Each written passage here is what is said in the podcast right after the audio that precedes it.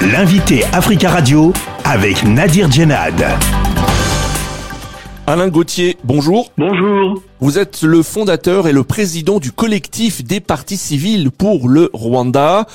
Le Rwanda a commémoré le 7 avril l'anniversaire du génocide des Tutsis de 1994.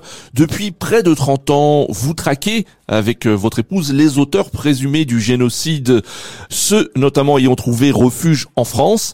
Il y a encore combien de génocidaires présumés euh, encore en vie selon vous? Oh là, il est très difficile de répondre à votre question. Euh, évidemment, plus le temps passe, moins, moins il y aura de, de personnes que l'on pourra poursuivre en justice.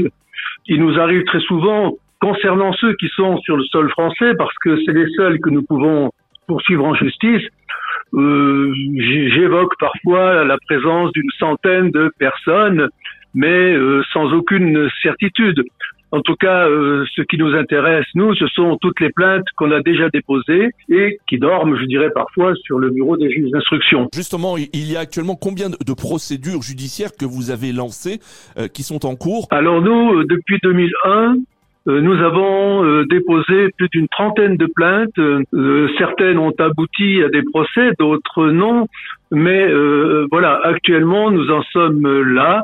Il faut ajouter à ces plaintes-là celles que le parquet a finalement euh, décidé euh, d'ouvrir aussi euh, à son initiative. je pense qu'on doit pour l'instant être à peu près en France à une quarantaine de dossiers toujours en cours devant la justice. Quel bilan vous, vous dressez de votre action et, et, de ces actions judiciaires? Des satisfactions, on en a peu, il faut le reconnaître quand même, parce que depuis euh, bientôt 30 ans, nous n'avons eu que cinq euh, condamnations, dont trois seulement qui sont définitives.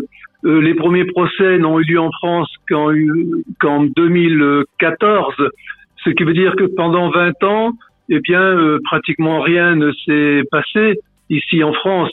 Donc, le sentiment global que nous avons, c'est plutôt de la déception parfois de la colère, effectivement, parce que on se rend bien compte que malgré tous les efforts que nous faisons pour faire avancer cette justice, eh bien, euh, un certain nombre de ceux contre lesquels nous avons déposé plainte ne seront pas jugés. Beaucoup de, de génocidaires présumés vivent tranquillement en France hein, depuis de longues années. Euh, comment l'expliquez-vous? Pourquoi la France?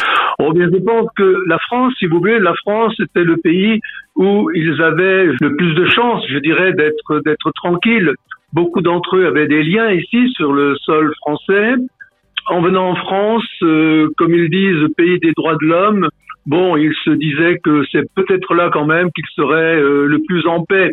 Euh, maintenant, je pense qu'ils ont fait un mauvais choix euh, parce que euh, effectivement la justice quand même la justice française euh, euh essaye de les de les poursuivre et de les condamner mais il faut souligner aussi que je pense je pense que sur le plan politique la France n'a jamais voulu vraiment euh, engager des poursuites contre ces personnes-là. Vous pensez qu'il existe un réseau d'entraide entre génocidaires présumés avec la complicité de responsables politiques français? Entre eux, bien évidemment, qu'il y a un réseau, ils se concertent.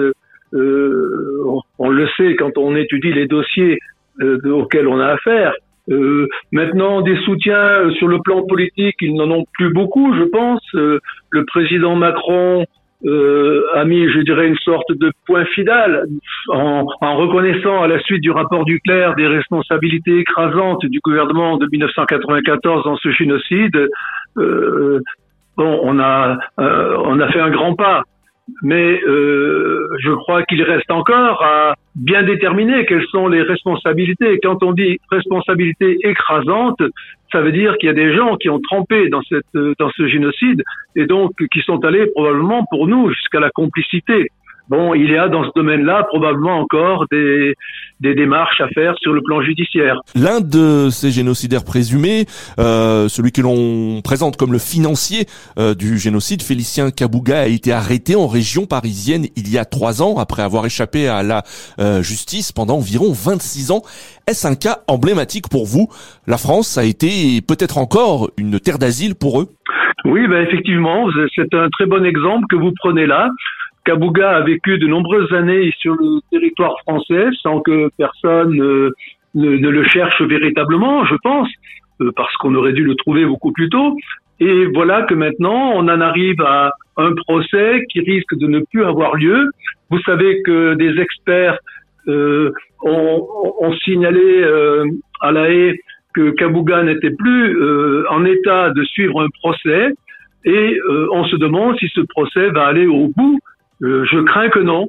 Eh bien, c'est ce que l'on peut reprocher effectivement à la justice française, c'est d'avoir traîné les pieds et on se trouve maintenant avec des cas comme celui de Félicien Kabuga, mais on en a d'autres en France, je vous l'ai dit. On a des personnes âgées, Agathe Abiyalimana, Laurent Seloubuga, euh, euh, Manassé Biguanzale, etc., etc., et tant d'autres.